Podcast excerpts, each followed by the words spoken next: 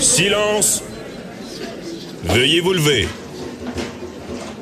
La cour présidée par l'honorable François-David Bernier est déclarée ouverte.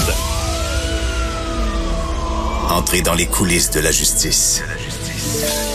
Écoutez, vous serez pas jugé.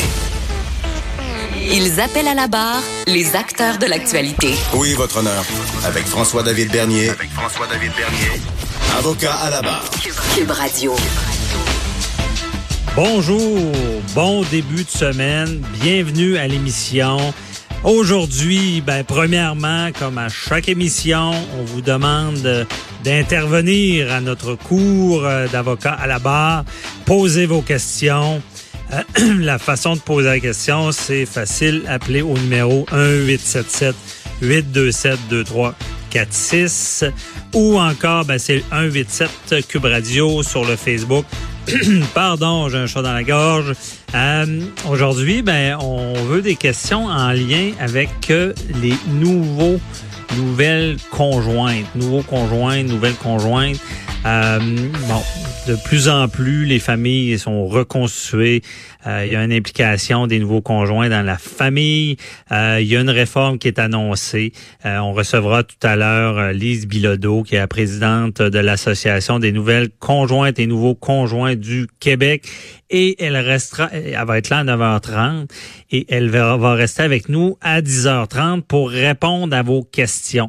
La petite question qu'on se pose toujours, ben une facile, c'est toujours est-ce que bon, je, je, je, suis séparé, j'ai une nouvelle conjointe, est-ce que son salaire va être tenu en compte si je, je, paye une pension à mes enfants? Bon, réponse est facile pour moi. Non, non, on ne tient pas compte du salaire du conjoint, mais quand même, il y a plein de petites questions dans ce domaine-là qui se posent.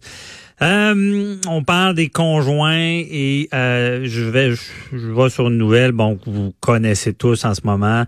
Euh, le prévenu a comparu euh, en fin de semaine dimanche.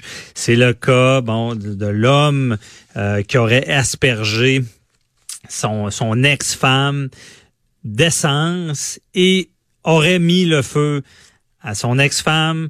Elle, en tout cas, une chose est sûre, c'est que quelqu'un a mis le feu euh, à elle en l'aspergeant d'essence. Là, c'est sûr qu'il y a une présomption d'innocence. Il est accusé. Il va falloir voir comment ça se déroule. Mais il reste qu'il est à l'hôpital euh, dans un état critique. Euh, c'est quand on voit ça, on se dit comment ça peut arriver ici? Ben, ça s'est passé à Québec, sur la rue Arago. des images saisissantes, parce qu'on là, on sait, il y, a encore des traces du feu dans la rue. On sait que cette dame-là s'est faite euh, asperger, on y a mis le feu, et ça devant ses jeunes enfants, euh, devant sa mère. Donc j'imagine pas, ou j'imagine le, le, traumatisme de ces gens-là.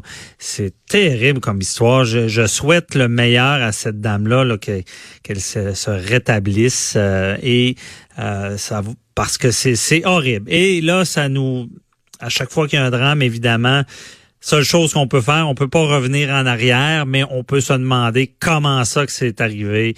Euh, ça nous amène sur le sujet de la violence conjugale. Bon, violence conjugale qui, qui on pense que c'est un fléau enrayé. Non, ça existe beaucoup. Et d'ailleurs, plus tard, restez là parce qu'on va recevoir un, psychologue, euh, clinicien, euh, qui va vraiment euh, nous c'est Yavier Ariza. C'est un, psychologue clinicien qui travaille avec la prévention et l'intervention de violences conjugales et de gestion de la colère.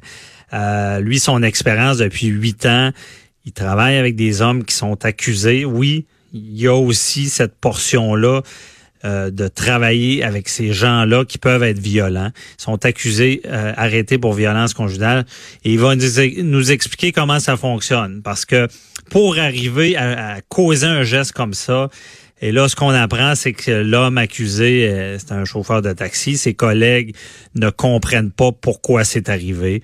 Et on savait très bien, dès qu'on a su le geste, quel genre d'accusation il y aurait dans ce dossier-là. Et ce qu'il y, a eu comme accusation, on parle de menace, pas, menace, on parle de tentative de meurtre, tentative de meurtre, accusation très sérieuse, ou est-ce que le maximum est la perpétuité?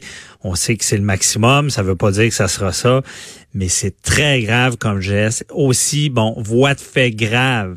Voie de fait grave, ce que c'est, c'est un voie de fait euh, qui cause des lésions, qui mutile. Bon, c'est sérieux euh, et j'en reviens aussi euh, au, euh, à la tentative de meurtre. C'est une infraction qui est difficile à prouver. Il faut le comprendre. Dans ce domaine-là, lorsqu'une tentative de meurtre, il y a beaucoup de dossiers des fois euh, que ça ne tenait pas la route parce qu'il faut vraiment prouver cette intention de, de tuer. Et cette intention de tuer-là, il faut la prouver d'une manière à dire, ben, la personne qui a fait le geste, là, ce qu'il voulait, c'est causer la mort de la personne. Et là, dans ce cas-là, c'est assez clair. On savait que l'accusation serait là parce que mettre de l'essence, asperger de l'essence sur une, jeune femme et y mettre le feu et la laisser comme ça, s'en aller, on sait très bien que le geste aura des conséquences très graves et pourra causer cette mort-là. Donc, l'accusation de tentative de meurtre est là.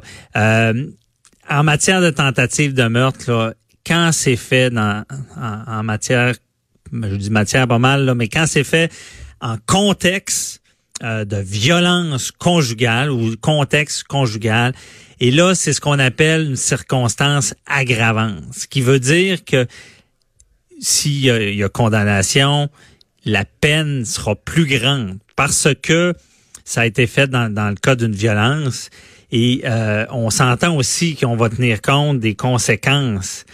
Euh, les conséquences, qui imaginez d'être brûlé comme ça, là, on espère le mieux que sa vie sera pas mise en péril, que ça deviendra pas un meurtre, c'est ce qu'on veut pas.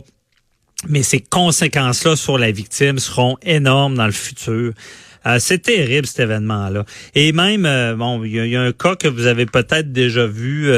C'était le cas de, Tania Saint-Arnaud. Elle, elle, avait été aspergée de d'un produit corrosif là, euh, qui, est un peu comme de l'acide. Elle avait été défigurée vraiment là, et hospitalisée. Euh, Tania Saint-Arnaud, heureusement, a, tourné ça euh, pas à son avantage, mais a, a, pris du positif parce que maintenant, elle donne des conférences, elle a fait des émissions de télé pour faire de la prévention. Mais c'était un autre cas de violence conjugale. C'était son conjoint qui avait tendance à être jaloux.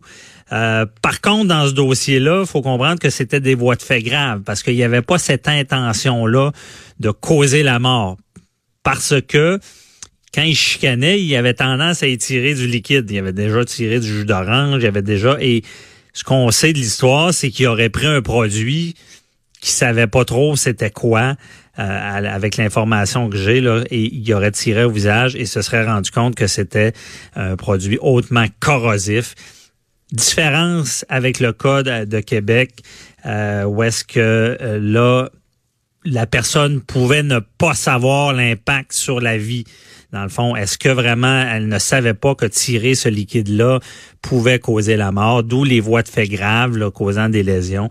Qui mutile. Donc, euh, ça, on lui a tiré ça au visage. Euh, elle a été gravement brûlée. Mais c'est ça, il y a toute une histoire parce que la, personne, par la suite, son, ex-conjoint a essayé de la laver, d'enlever ça. Il regrettait son geste. Par la suite, même aurait dit, j'aurais aimé ça être là pour elle. Bon, OK, chicane, on fait un geste et là, les conséquences sont très graves. Mais il y a une différence lorsque est-ce que c'est un pas un accident? La violence, c'est tolérance zéro. Là. Même tirer des choses, ça n'a pas d'allure. Donc, mais cette personne-là, est-ce qu'elle savait que c'était de l'acide? C'est là qu'elle disait que non. Là. Mais dans ce cas-là, de l'essence, on met le feu. On sait très bien qu'est-ce qui va arriver. Et pour ce qui est de la violence conjugale, on le rappelle, on le dit. Euh, l'émission judiciaire, on, essaie toujours d'aider aussi quand il y a des nouvelles terribles comme ça, d'être en prévention. Et on rappelle que ce soit bon homme, femme, c'est plus souvent les femmes, on se cachera pas. Euh, le danger de la violence conjugale, parce qu'on peut pas d'avance savoir ah, ce gars-là est violent. Oui, des fois il y en a que c'est plus assez plus évident que d'autres, mais il faut vraiment faire attention à l'escalade. L'escalade, c'est ce qui est dangereux dans ce domaine-là. au début, souvent, c'est verbal. On, va être agressif. On sait que le, verbal peut être très dangereux aussi, des conséquences psychologiques mais verbal. On tire des choses, on, casse des objets. Et c'est toute cette escalade-là. Si vous sentez que quelqu'un escalade comme ça et à chaque fois euh, manifeste sa violence de plus en plus, ben c'est là qu'il faut intervenir euh, parce que c'est cette vraiment c'est c'est le danger que ça finisse mal. On a vu des cas horribles au Québec, comme, comme Daphné Huard-Boudreau, où est-ce que son conjoint l'attendait chez elle et a commis euh, le pire. Donc, on va en parler cette émission-là de, de, ce sujet-là. Et d'ailleurs, restez avec nous parce que on parle avec Jean-François Brochu, l'analyste judiciaire, policier à la retraite de la SQ. On va parler aussi de avec lui de ce qui s'est passé avec la, police. vous avez vu la nouvelle. Euh, on, a fait comparaître, on a sorti le, le, suspect pour l'amener euh, au centre d'incarcération et euh, on avait un extincteur dans la main. La police avait cet extincteur-là. Et un autre policier souriait. Qu'est-ce que c'est? On va demander à Jean-François Brochu aussi. Et on parlera de violence conjugale avec lui. Restez là. On revient dans quelques instants.